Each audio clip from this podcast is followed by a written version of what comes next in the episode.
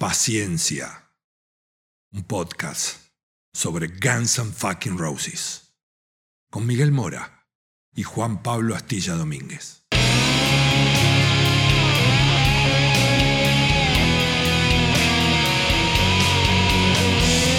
banda más peligrosa del mundo.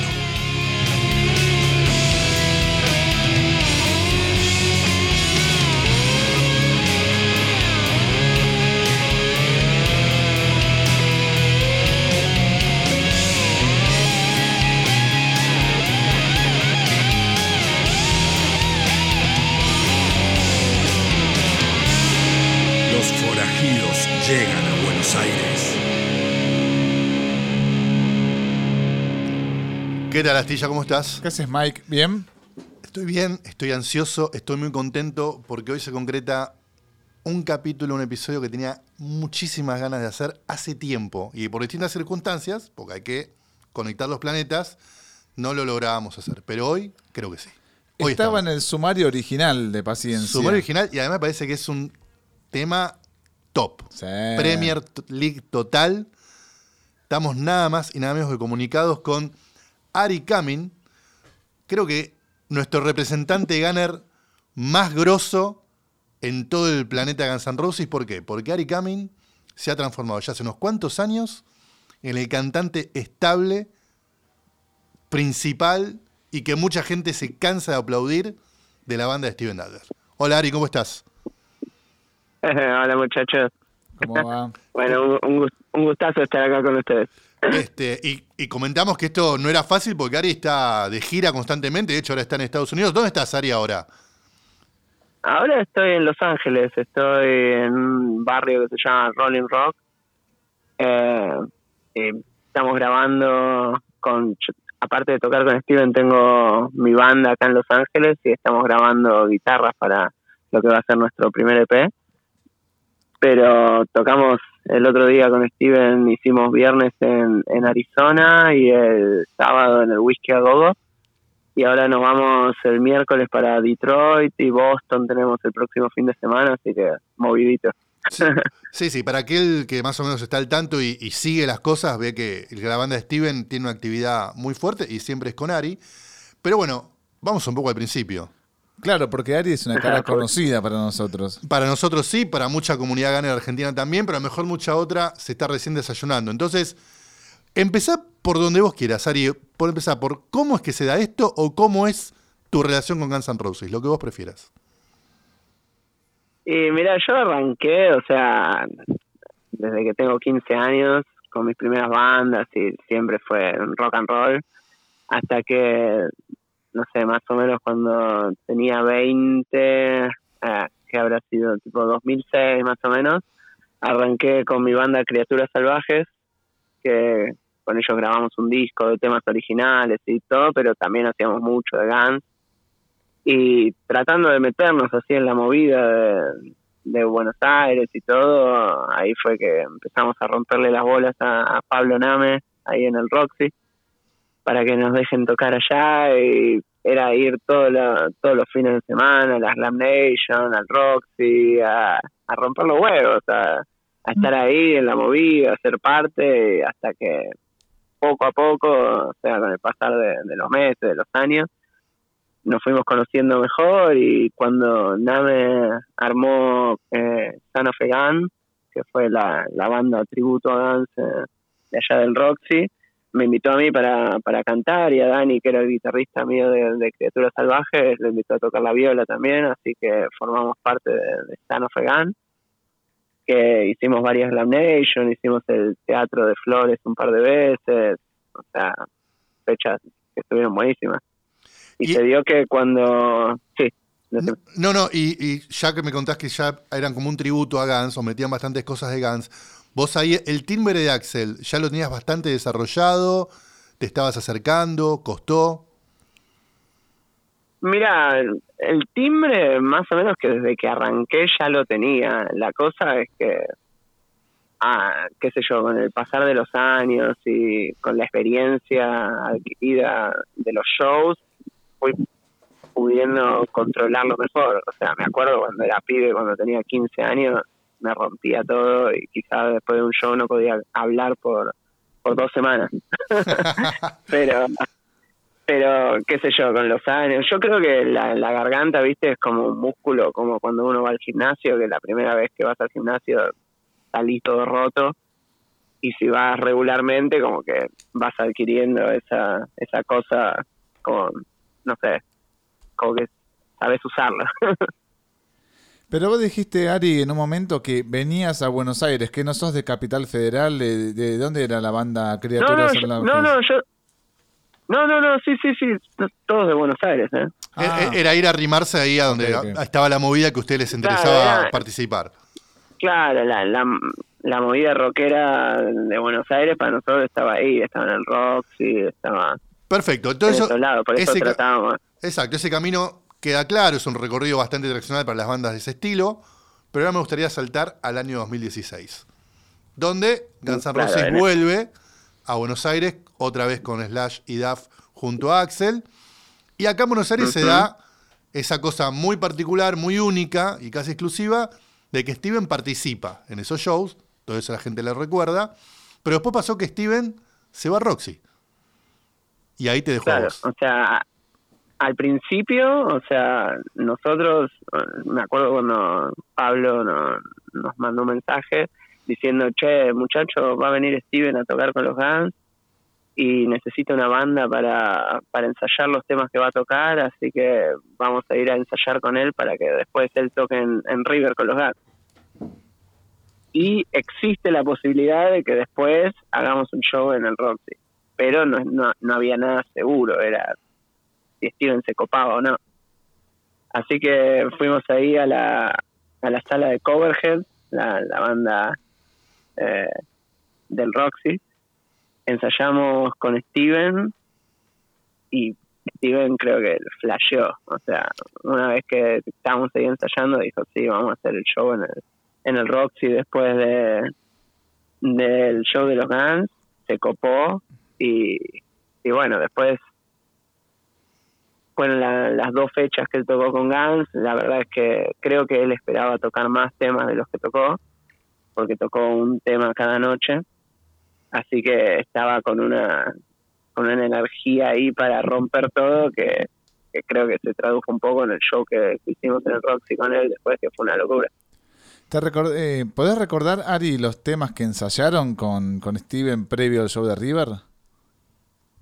Sí, o sea, él tocó, una noche tocó My Michelle y otra noche tocó Out Get Me, pero en los ensayos que hicimos con él, aparte tocamos de todo, tocamos eh, todos los clásicos, o sea, Welcome to the Jungle, tocamos Paradise City, tocamos Sweet Child of Mine, creo que habremos hecho todo, todo el Appetite y temas también los que tocamos con él de, de los Illusion, eh, You Could Be Mine, Don't Cry, creo que hicimos también Back of Beach.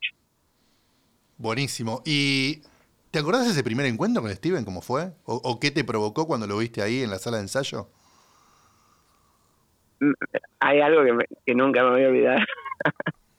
estamos ahí, estamos afuera en, en la sala ahí que, que tienen Coverhead, el baño, o sea, tenés un baño químico ahí lejos del donde está la sala y nos estábamos meando tanto Steven como yo y de repente Steven va y se empieza a mear ahí en un costadito en un árbol y yo digo, ah, bueno, si él hace eso, yo también. y estaba, me- estaba Guido Adler, el fotógrafo, no sé si Sí, sí, ¿Te claro. de- sí. de estaba Guido y me decía, che, ¿qué estás haciendo? Vos no sos Steven Adler. Yo digo, bueno, pero esto es rock and roll. Estamos ahí los dos, uno al lado del otro, Steven y yo me ando. Con lo cual, es- esto queda claro Pero- que, que, digamos, la buena onda y estar todo relajado fue instantáneo, ¿no? Sí, sí, la verdad que Steven desde el minuto cero, un fenómeno. O sea, súper, o sea, como dicen acá, down to earth.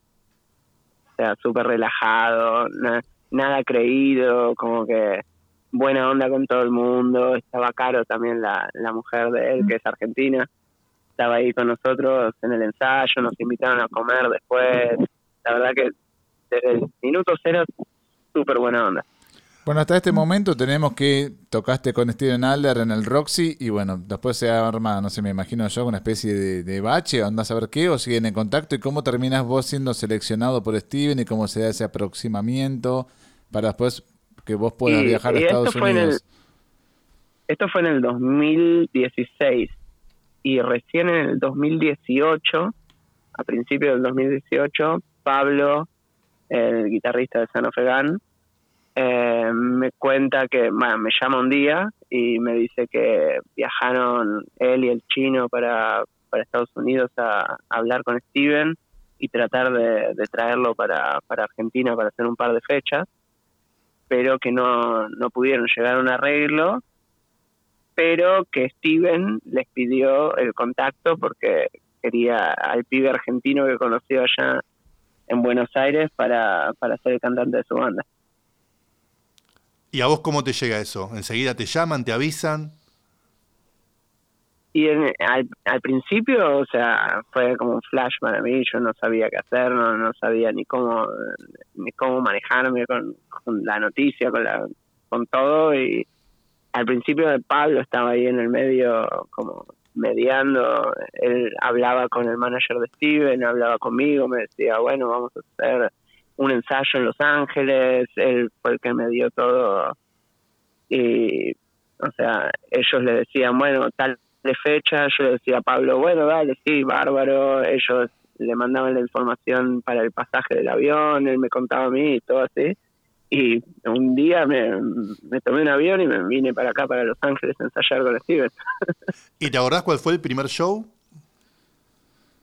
El primer show fue en un boliche que se llama The Rose, de Kenyan, en, creo que fue en Pasadena. ¿Y la banda en ese momento cómo Y- estaba formada? estaba, bueno, obviamente Steven, estaba Tania, la bajista que ho- ho- hoy en día está tocando con Whitesnake. Sí, Tania Callahan, claro, gran bajista. Sí. Eh, bueno, Michael Thomas en la guitarra, en la principal, y AJ, que es el segundo guitarrista, que son los dos guitarristas que siguen tocando con Steven. ¿Y el lema cuál era? ¿Básicamente centrarse en las canciones de, de- de Appetite o tal vez improvisar algunas canciones, proyectar tipo un disco? ¿Cómo, cómo te, te- te llega ese ofrecimiento? Sí, al principio era más que nada hacer el, el show de, del Appetite y me echando algunos temas como seguimos haciendo, que seguimos tocando You Could Be Mine, por ejemplo, Civil War. Eh, a veces también abrimos con Reckless Life, pero básicamente el Appetite. Y en ese momento tu sensación... momento- Sí, perdón, dale. No, no, no, decime. No, y en ese momento tu sensación que era, estoy acá probando, estoy invitado o a esto le veo como cierto futuro más concreto. No, a, a mí siempre me, me dijeron, o sea, sos el cantante de la banda, así que yo fui con los tapones de punta a decir, bueno, acá estoy yo, vamos, vamos para adelante, Y eso fue 2018. 2018. sí. Estamos 2022 y seguís siendo ese cantante de esa banda. Que ¿Cuántos shows ya tenés? ¿Ten- ¿Tenés una idea? ¿Los llevás más o menos contados? No, la verdad, si te voy a ser sincero, no. Pero Lo son- que pasa es que también fue un garrón tener la pandemia en el medio. o sea, Bueno, claro. Porque eso fue como un año, un año y medio que no estuvimos tocando. Ok, y bueno, contanos ahora un poco de Steven. ¿Cómo, cómo es este, ser parte de la banda de, ese miembro original tan clave de Guns N' Roses en, esos primeros años? Y a mí, o, sea, lo primero que te voy a decir es que Steven es un fenómeno, o sea, no solo con, con sus músicos, sino verlo cómo actúa con los fans. Yo la verdad es que cada vez que lo veo aprendo bocha, o sea, viendo cómo él se relaciona con, con la gente que, que lo va a ver, que lo quiere. Él, la verdad es que hasta que cada fan que quiere un autógrafo, una foto o, o lo que sea, él no deja que nadie se vaya sin tener lo que lo que fue a buscar, o sea, hasta que el último fan no tiene el autógrafo, la foto, él por más que esté cansado, por más de que se quiera ir, por más de que ya no dé más, él se queda hasta el último momento tratando de darle todo a, los fans. Para mí eso es una cosa que es impresionante. Pero más allá de eso, también por el lado musical, habiendo tocado los temas de los Guns desde que tengo 15 años, la verdad es que es increíble cómo, o sea, la diferencia de cómo suenan esos temas tocados por él. Es como que he tocado esos temas con muchos bateristas diferentes a lo largo de, mi carrera y cuando escucho esos temas tocados por él, te das cuenta, pero al instante, o sea, que suenan al disco. Sí, bueno, es algo que es bastante recurrente entre todos los que consumimos Guns N' Roses, que ese groove es único. Es una cosa medio inexplicable de desprolijidad, estilo, onda, que quedó tan bien plasmada que, como decís vos, se nota cuando es Steven. Claro, sí, sí, es impresionante. Ari, ¿tuviste algún tipo de contacto con los integrantes actuales de Guns N' Roses o tal vez ex integrantes también, algún tipo de, de evolución o, tal vez a Steven directamente hacia él o el manager? No, la verdad, mucho contacto con los demás de los Guns. No, lo, lo conocí a Duff porque, bueno, yo ahora estoy viviendo en Hollywood y la hija de Duff hace poco presentó un, un single en un boliche que está a la vuelta de mi casa y fui a verla y estaba Duff con la mujer. Así que lo, lo saludé, le, le comenté que era el cantante de Steven, buena onda, todo, pero más que más que eso no, no, no tuve mucho contacto con los demás integrantes de los Guns. Eh, a mí me Al pasó. que, al sí. que- eh, perdón, con el, con el que sí tuve un poco más de contacto, no sé si te acuerdas de Teddy Zigzag. Sí, Claro, sí, Tecladista de, la- de las- de los Illusion, claro. Sí. De la gira de los Illusion. Claro, bueno, eh, eso para mí fue loquísimo porque eh, él estaba tocando con Gilby también cerca de casa y lo fuimos a ver con, con un amigo y al final del show estaban ya yéndose, Gilby estaba juntando, estaba enrollando cables, estaba juntando su guitarra y estaba Teddy ahí y me dice, Teddy viene a mí y me dice, vos sos Ari Camín, ¿no? Y yo, ¿qué? Tipo, ¿Vos sabés mi nombre? me dice, sí, no sé por qué, pero te tengo en Facebook y tus historias me aparecen todo el tiempo. El otro día te estabas cortando el pelo, ¿no? Yo decía, no, puedo creer que tipo, este chabón, el, tecladista de los Guns N' Roses, yo me acordaba de verlo ahí en los videos de, de los Illusion, estaba ahora tipo preguntándome si yo era el que él veía en Facebook cortándose el pelo, era como una locura. Eh, lo que te iba a decir es que a mí me pasó, bueno, en vivo en directo cuando nos cruzamos en el, en el crucero de Kiss, ahí en 2019 creo que fue. Eh, y, pero después la gente lo, lo puede ver en los comentarios de Facebook, ¿no? De, perdón, de YouTube. O sea, yo lo vi con la gente que tenía al lado mío, que eran gringos, y después lo ves en la gente que comenta YouTube dice, por Dios, cómo canta ese pibe. Ese debería ser el cantante hoy de Guns N' Roses. ¿Qué te pasa cuando escuchas ese tipo de comentarios? Y para, para mí fue muy loco, la verdad, escucharlo por gente de acá. o sea, Claro. cuando estaba allá en Argentina y me decían, ah, vos cantás igual que Axel, o cantás, sos un fenómeno, esto, la estás rompiendo. Yo decía, bueno, gracias, gracias. Pero cuando te lo dicen acá, que ellos tipo hablan el idioma, cuando viene gente y me dice, yo vi a los Guns en el 87 y vos la verdad la estás rompiendo, sos un fenómeno, tipo, ese tipo de cosas como que decís, wow, tipo, no sé, ¿estás seguro? Tipo, qué sé yo, no sé, la verdad es que la idea es siempre hacerle honor a las canciones, ¿no? Eso es lo, para mí lo, lo fundamental cuando, cuando estamos ahí en el escenario. Yo la verdad es que no hay veces que, que los movimientos, viste, de Axel ya uno los tiene en el cerebro y hay veces que ah, quizás alguna boludez me sale a hacerla de, inconsciente. Pero trato de, yo la verdad no es mi idea hacer tributo a los Guns ni, ni, ni tratar de copiar a Axel en, en los movimientos o las cosas, lo que fuere. Pero la verdad es que cuando canto las canciones de los Guns me gusta que suenen como yo las tengo en mi cabeza y trato de hacerle justicia. La verdad que la carrera solista de Steven es bastante errática, o por lo menos lo fue durante un tiempo, y me parece que desde que vos ingresaste se estabilizó un poquito, ¿no? Y, vos sos obviamente el cantante más longevo, tuvo otros cantantes, algunos de renombre, otros no tanto.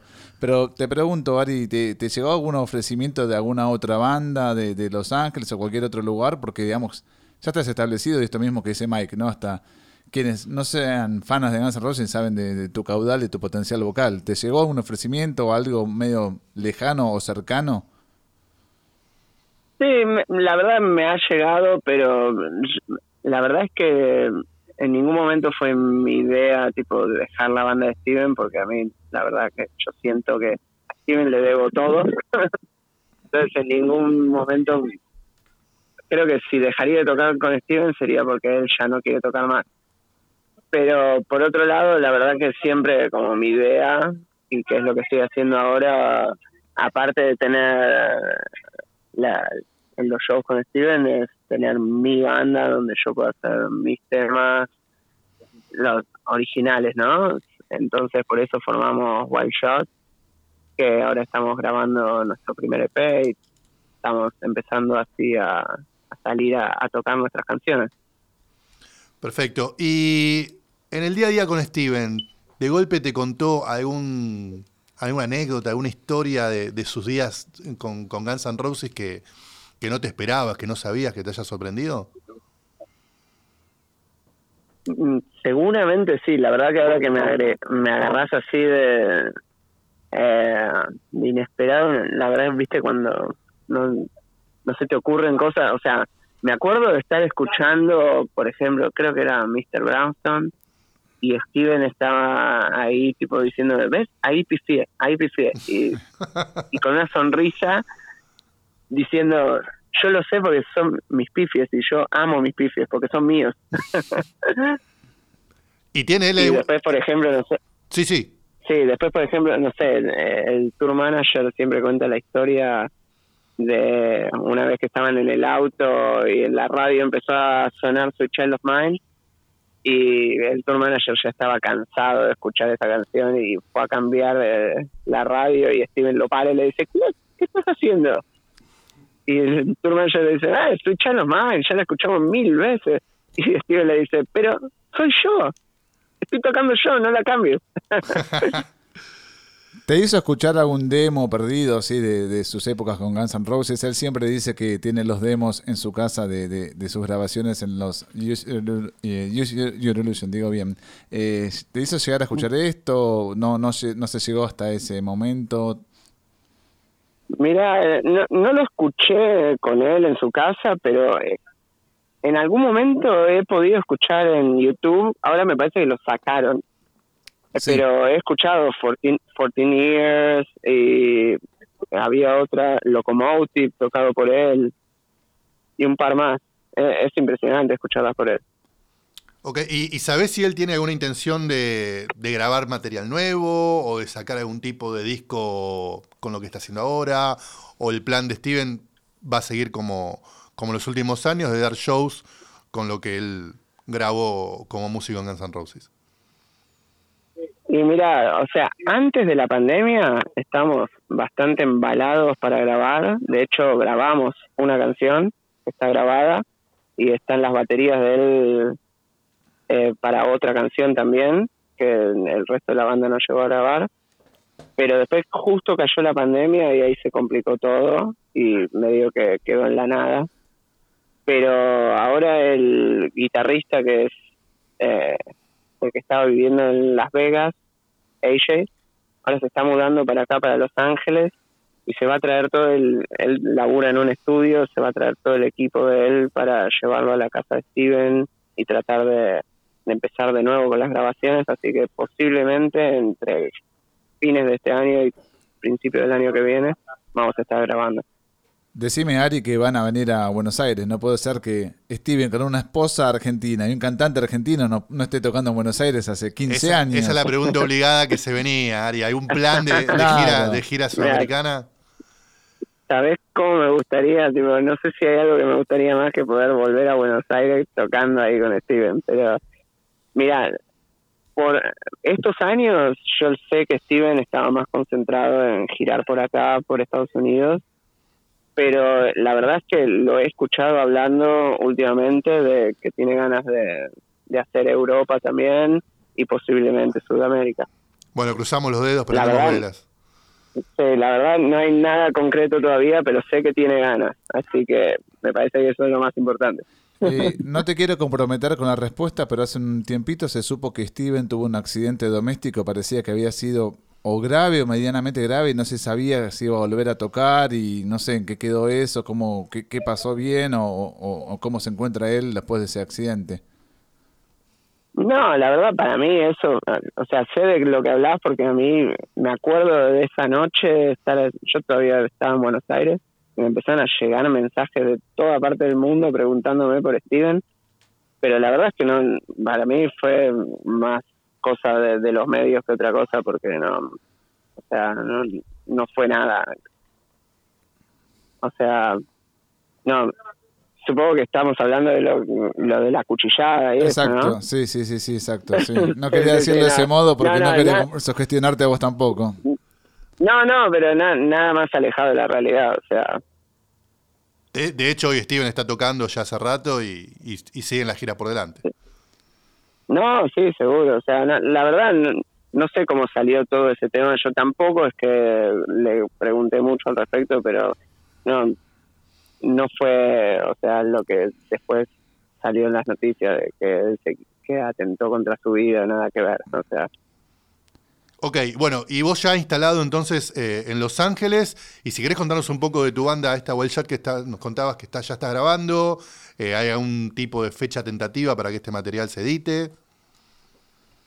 Sí, mira, ahora nuestra idea es lanzarlos como singles. Vamos a lanzar un single por mes. Eh, vamos a filmar un video ahora para el primer single que vamos a sacar que se llama One by One. Así que estamos re a full con eso. Estamos tocando un montón. Tocamos mucho por la zona de, de las playas de acá de, Los Ángeles, en Hermosa Beach, Redondo Beach, Huntington Beach, Manhattan Beach. O sea, estamos tocando a full, tocamos, hicimos un par de shows también en, en Las Vegas, ahora vamos a volver a Las Vegas en, en noviembre, así que estamos dando a full con toda, que aparte, o sea, no soy yo el único argentino, son tres amigos, dos de Argentina y uno de Uruguay, así que somos Ah, una, banda, una banda bien. Mercosur, bien latinoamericana. Claro, De mi, parte, de mi parte, Ari. pero Sí, sí, sí, ¿Sí? sí. No, no, que eso para mí es muy loco porque la gente yo creo que acá lo siente, esa cosa de rock sudamericana, como que vamos con toda y me parece que eso a la gente acá le gusta. No, te quería preguntar que, que siempre se menciona esto del estado actual del rock and roll, la música rock que está en declive y yo qué sé. ¿Cómo- ¿Cuál es el estado, cuál es tu, tu visión y cuál es tu, tu sapiencia de, de estar eso viviendo eso casi en primera persona en Los Ángeles, en todas las ciudades a lo Claro, largo de eh, Estados está en un lugar que fue casi una meca de rock durante tantos años. Claro, mira, la verdad es que, o sea, la juventud ahora, por decirlo de esa manera, está más para otro tipo de, de música que para el rock and roll. No, no digo que no haya gente joven que escuche rock and roll, pero está más tipo la música country o el hip hop y los lugares de rock and roll como que tiene que ser algo muy grande para que así mueva masas, o sea, qué sé yo, bandas como Aerosmith o los Rolling Stones, o Claro. sea, siempre van a llenar. Pero no sé, ayer, por ejemplo, ayer a la noche fui a ver a, a Gilby y a Dead Daisies Bien. y la verdad es que no había mucha gente. Ok, Dead Dead sí con Glenn Hughes todavía, ¿no? Mm, Mira, no sé qué le pasaba a Glenn no que, no tocó ayer a la Ah, ya noche. no está. eh, to- Sí, sí está, pero está Mm, como yendo mm. y viniendo, me parece. Ok. claro. Así que no estaba. ¿Y quién cantaba entonces Pero- en Dead Daisies? Cantaba un flaco, no me acuerdo cómo se llama. Eh, a ver, espera que.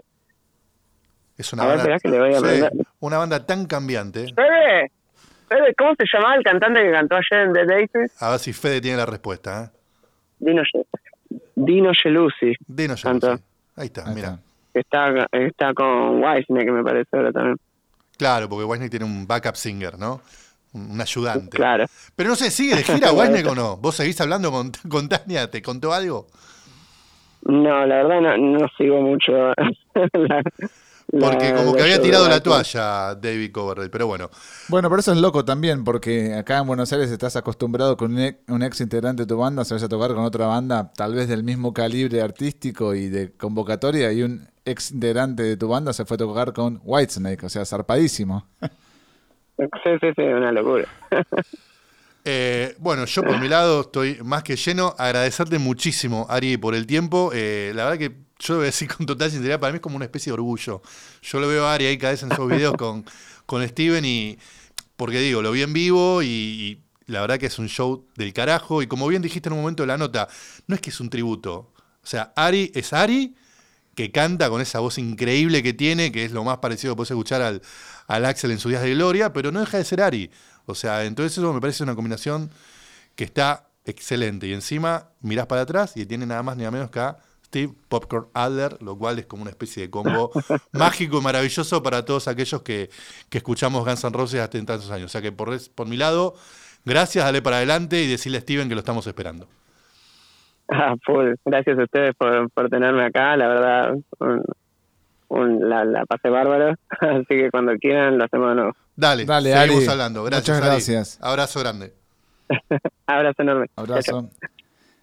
Te digo la verdad que en el Instagram, la cuenta oficial de Steven Adler, muchas veces transmiten, viste, los primeros temas de- de- del show en vivo. El típico live de Instagram, Sí, sí. los primeros dos, tres temas. Y la gente se prende fuego. Y yo también, o sea, arranca el live de Steven Adler, voy, me busco una cervecita y tal vez estoy más emocionado por lo que vos decías, ¿no? Tener no solamente un argentino ahí, sino también verlo Steven tocar. Pasa es eso. como muy emotivo. Pasa eso, tiene, obviamente no es Guns N' Roses, es una cosa un poco más chica, pero tiene esa cosa de magia. O sea, por empezar, verlo Steven tan bien y tocando esos temas, que como hablábamos con Ari durante la nota, es un grupo único, especial, medio irrepetible e inimitable, ¿no? Porque es un estilo muy difícil, muy indescifrable. Y lo ves bien. Vos ves que el tipo toca los temas de, de Appetite y lo saca como en esa época.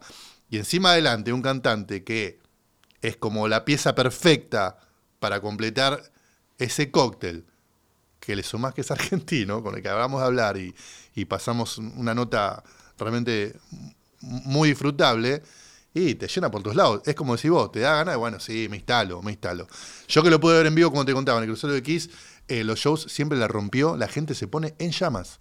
No hay uno solo que se acerque, ah, no, de ah, no, me voy. No, se queda de punta a punta.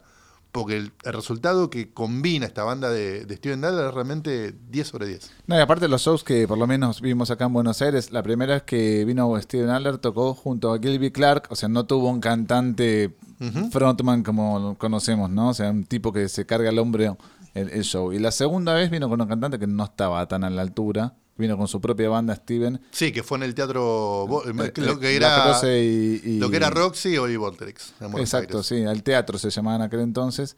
Me parece que ya es hora que veamos un show completo de Steven con la Ojalá- magia Ojalá para lo convenza, ojalá Bueno. lo convenza Ari y se venga con la Steve Band a tocar acá a Sudamérica, ¿no? Porque este es un podcast que llega a toda Latinoamérica, que dé una buena gira por todos los países de este continente y podamos disfrutar de este show. Primicia periodística de paciencia, Un montón de cosas para desgranar. por supuesto.